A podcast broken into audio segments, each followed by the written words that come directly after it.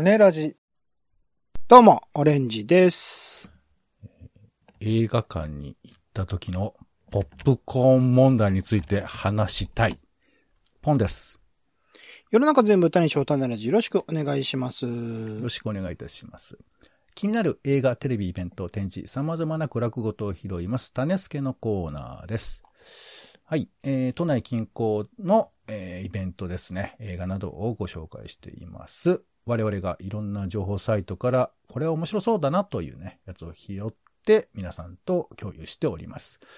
では、まずは先週見に行った娯楽ごとからピックアップしてご紹介。感想ピックアップ、オレンジさん、お願いします。はい、いろいろ映画見てました。マイスモールランド、死刑に至る病、教育と愛国、新ウルトラマンなど見ておりましたが、今週紹介したいのは、えっと、展示ですね。うん。えー、カート、神奈川、えー芸術劇場というところでやっている、えっ、と、紀藤健吾さんという方の展示。まあ、あの、毎年カート、えっ、と、神奈川県、神奈川芸術劇場では、一人の作家さんを選んで大規模な展示、えっ、と、カートって結構大きい場所で、基本的にまあ劇場がいくつかスタジオという形であったりするような場所なんですけど、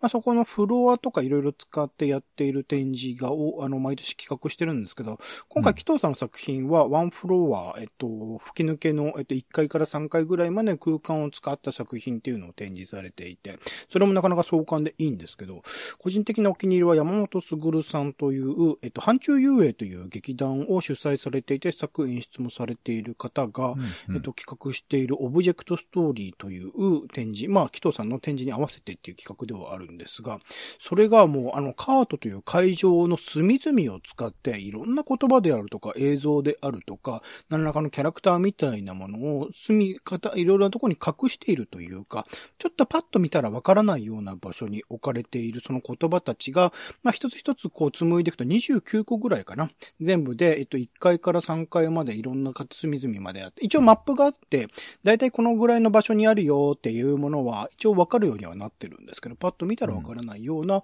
もの、で、一つ一つの小さな物語みたいなのを紡いでいくと、そのカートという場所自体が、かつてどういうものであったかみたいなものをちょっと思いを馳せることができるというか、うん。そこにある自動販売機とかからね、声が聞こえてきたりとか、壁から声が聞こえてきたりとか、そういう、なんか普段、普通にあの見ているもの、触れているものから、あの、出てくる声みたいなものをね、拾うっていう、その作り方自体も面白いし、全体のその宝探し感とかも含めて面白いので、これもっとなんか、なんか話題になってもいいのになと思いつつ、カートってなかなか普通の人行かないよなっていう、そこら辺のもどかしさはありつつなので、もしあの、館内とか桜木町とか、えー横浜中華街とか寄る機会があれば、あの、全部無料で見られるし、1時間ぐらいすんごい楽しめるので、あの、おすすめの企画でございます。山本卓さんのオブジェクトストーリーが、えー一番良かったですね。はい。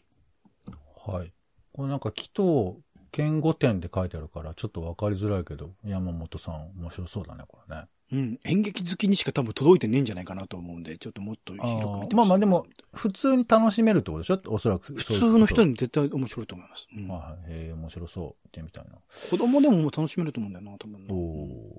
ーですね。で私の方は、はいえっ、と、映画館でドクターストレンジ。うん。これ見ましたよ。あら。これは大変だったね、もう。びっくりした、もう。何度もびっくりした。うん、お忙しい、です。うわ、うわって言ってましたね。うんあとね、えテレビであの、ローマの休日。ああ、やってたみたいですね、金労ではね。い。新声優版ということだったんですけど、まあ、新声優のことはわからないんですけど、面白かったですね。あら、よかったですね。いやー、なんかでもね、あの、なんか久々に見て、ジブリ映画みたいに感じたへ。ー。なんかもちろん昔の映画だから、そのキャラクターの造形とか物語とかリフォルメされてはいるんですよ。だからその辺の感じとか、なんかあの、まあ、ローマの感じとかも含めてなのかもしれないけど、初見の人はこれどういう風に見るのかなと思って、うん。なんかちょっとね、僕はあの、初期のジブリ感みたいなものを感じたりもしたので、トトロとかそこら辺ってこと？トトロというか、ああ、まあ、だから初期、あの、ルパン三世、カリオスの城みたいな感じかな。なるほど、なるほど。そういう感じなんだ。んそうそう。ちょっとね、なんか聞いてみたいです。知らない人が見たらどんな感想なのかなみたいなね。ちょっとそんなことを思ったりしましたね。うんはい。では、えー、今週の娯楽ごとを紹介してまいりましょう。まずは気になる新作映画です。オレンジさんお願いします。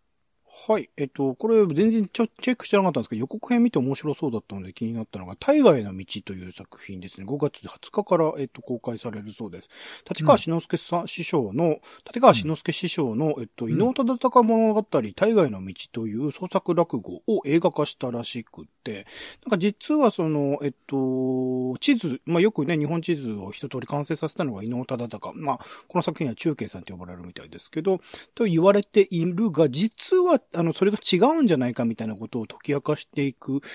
作品らしくって、そこら辺の背景含めてとか、キャストが中井貴一さん、松山健一さんなど、なんか、うん、なんか、ユニークなチョイスをしているなっていうところも含めてちょっと面白い、歴史的なそのね、本当はどういうことだったのかみたいなものを知ることも含めて面白そうだなと思ったので、中井さんがなんか、あの、えっ、と、市役所かなんかの人なのかな？観光課の人で、それと、あと、あの、作品の中の、えっ、と、伊能忠敬周りの人の役と、なんか一人二役みたいなことをやるらしくって、そこら辺の作り方も含めてちょっと気になっている作品です。大河への道ということで。はい。かなあと、まあ、派遣アニメという日本映画もちょっと気にはなっていたりとか、えっと、チャン・イーモ監督のワンセカンド永遠の24フレームという作品も予告編見て面白そうだったので、ちょっと気になっているという感じです。はい。ありがとうございますう。んちなみに大河への道は、あの、なんか中井さんが、あの、志の輔師匠に、これやらせてくださいってお願いしたみたいですよ。中井さんの企画なんだ。へえ。多分企画者として、そう、あ、企画として名前が入ってますね。中井さんが企画なんですよね、これはね。はい。えー私の方からはですね、えー私の話、部落の話ということで、えー日本に根強く残る、えー部落差別を題材にしたドキュメンタリーということで、あの、なぜ君は総理大臣になれないのか、あの、大島新監督がプロデュースをしているそうなんです。うん。で、結構プロデュースお願いしたいって声かかるんだけど、大島さんずっと断ってんだって。うーん。そんな中、これは、面白そうだっつって選んだら、いや、これはまさかこんな展開にみたいな話らしくて。だから、まあちょっと、見た目だけ見ると僕はっきりわかんないんですけど、いわゆるちょっとまあ、その真面目に考えなきゃいけないっていうだけではなくて、そもそもブロック、ブラックっていうのは僕らにとって何なのかみたいなこととか、差別っていうのを、は一体どこに潜んでいるのかみたいなこととかを紐解いていくような作品らしくてですね。で、この方なんか結構ドキュメンタリーというものに対しても造形が深くて監督ね、なんかあのドキュメンタリーの、えっ、と、雑誌とかも作ってらっしゃるんですよ。うーん。なので、あの、し、多分シンプルに対象に取り込んでいるというわけではなくて、ドキュメンタリーの手法というものについても考えを馳せながら作ってらっしゃるんじゃないかなということでちょっと気になっております。うんえー私の話、部落の話。はい。では続いて気になる名画座です。お願いします。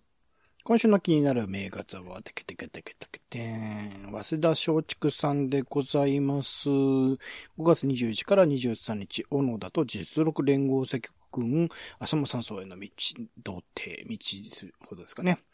で、5月24から27日、同じく小野田と雪雪で新軍の2本立てということで、まあ、ハードな3作をこう続けて、2本立てでやっていく今の、えーかつての日本軍の歴史であるとか、まあ、連合赤軍のその、まあ、ある種の、えー学生、学生運動とかの、そこら辺の流れとか含めて、いろいろと、まあ、歴史的な事実を踏まえつつも一応、まあ、雪雪と信号はね、もちろん、えっ、と、ドキュメンタリーですけど、なんかそこら辺の過去を振り返るという意味で、かなり見た後に重い気持ちになりそうですけど、見てない人はこのタイミングで、まあ映画館だからこそ集中して見る意義があるというところはあると思いますので、よかったらチェックしてみてください。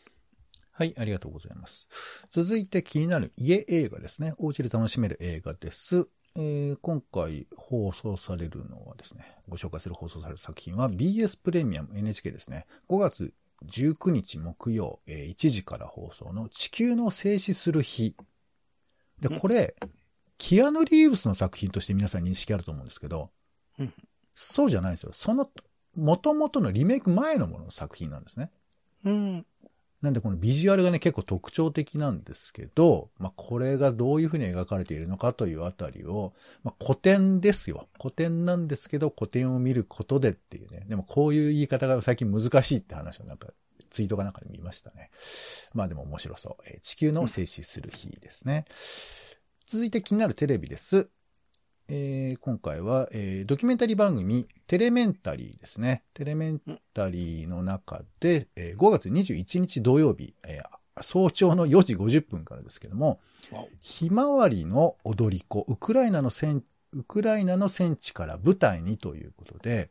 えー、ウクライナの女性の、女性がですね、まあ日本にやってきて、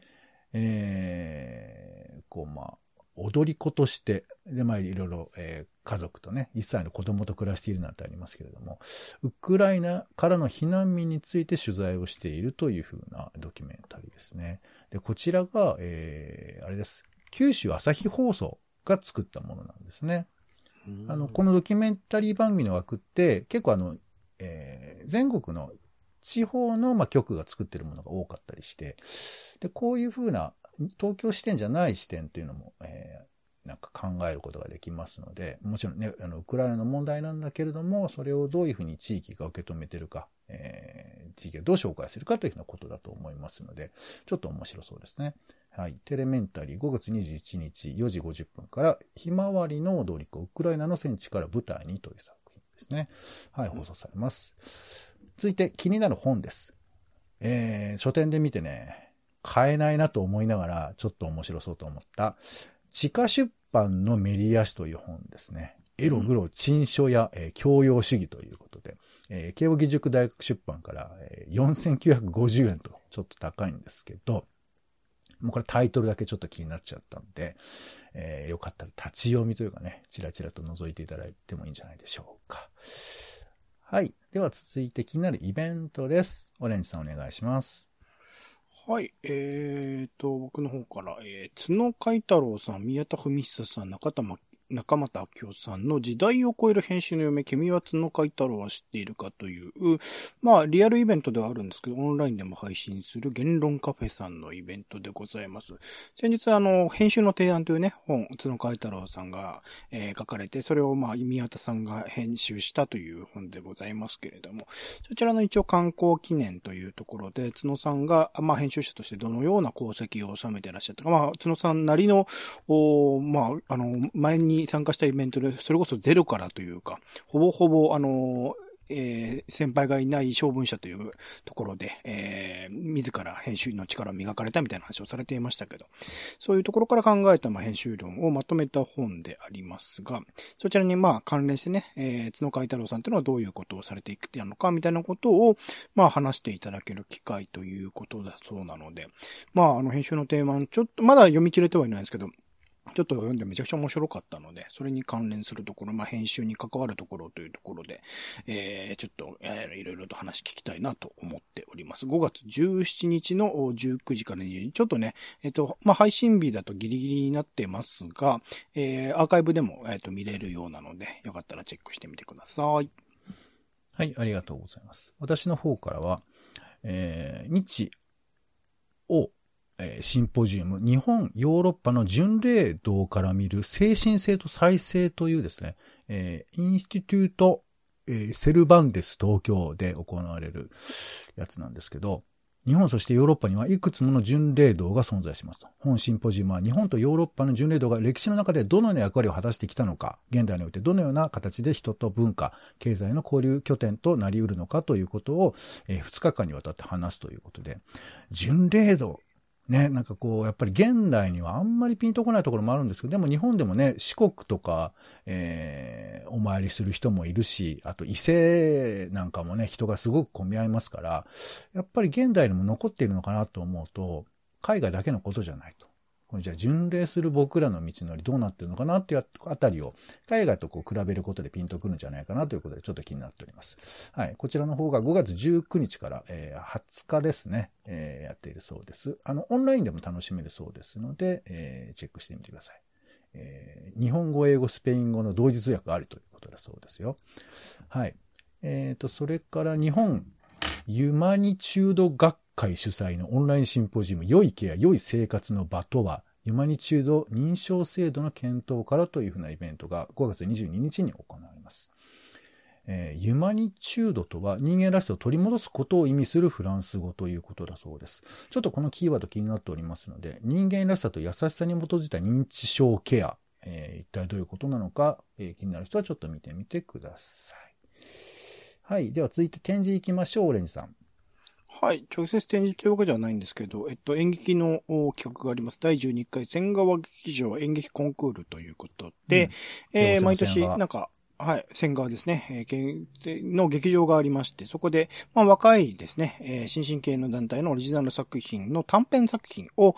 一応、まあ、あの、審査、一次審査、二次審査勝ち抜いた作品が見られるそうです。僕は現地で初日見に行くんですけど、ちょっとチケット完売してしまってるようなので、えっと、オンライン YouTube ライブでも配信されるので、よかったらチェックしてみてください。まだね、ちょっと URL とか公開されてないですけど、日が近づけばおそらく公開されると思いますので、ええー、よろしければ、5月21日と22日、2日間、えー、それぞれに、え、劇団を分けて開催されますので、チェックしてみてください。はい、ありがとうございます。私の方からは、えー、ジャイルギャラリーというところで行われる世界の終わりと環境世界という展示ですね。核の脅威と地政学緊張、えー、環境破壊と温暖化、まあ、様々な、えー、危機的な、まあ、課題があるわけですけど、これね、ちょっとね、説明難しいです。難しいんですけど、えー、読んでもよくわからないんです。なんですけど、草間彌生さんとか荒川修作さんとか、えー、の作品が、まあ、この世界の終わりと共に生きるためにというふうなことで、なんか紹介されているようですので、わからないなりにちょっと見てみてもいいのかななんて勝手に思っております。こちらが5月13日から7月の3日までですね、ジャイルギャラリー、えー、渋谷区、えー、神宮前の、えー、ジャイルという施設、3階でやっているそうです。はい、よかったら見てみてください。はい。といったところで、えー、娯楽予定の、えー、何か補助になればという種付けは以上でございます。えー、時間や会期、えー、料金などはですね、え、公式サイトでチェックいただけるとありがたいです。え、一応リンクなどは公式サイトにも貼っておりますので、そちらの方もチェックをしてみてください。ということで、種種ラジの種付けは以上です。お相手は、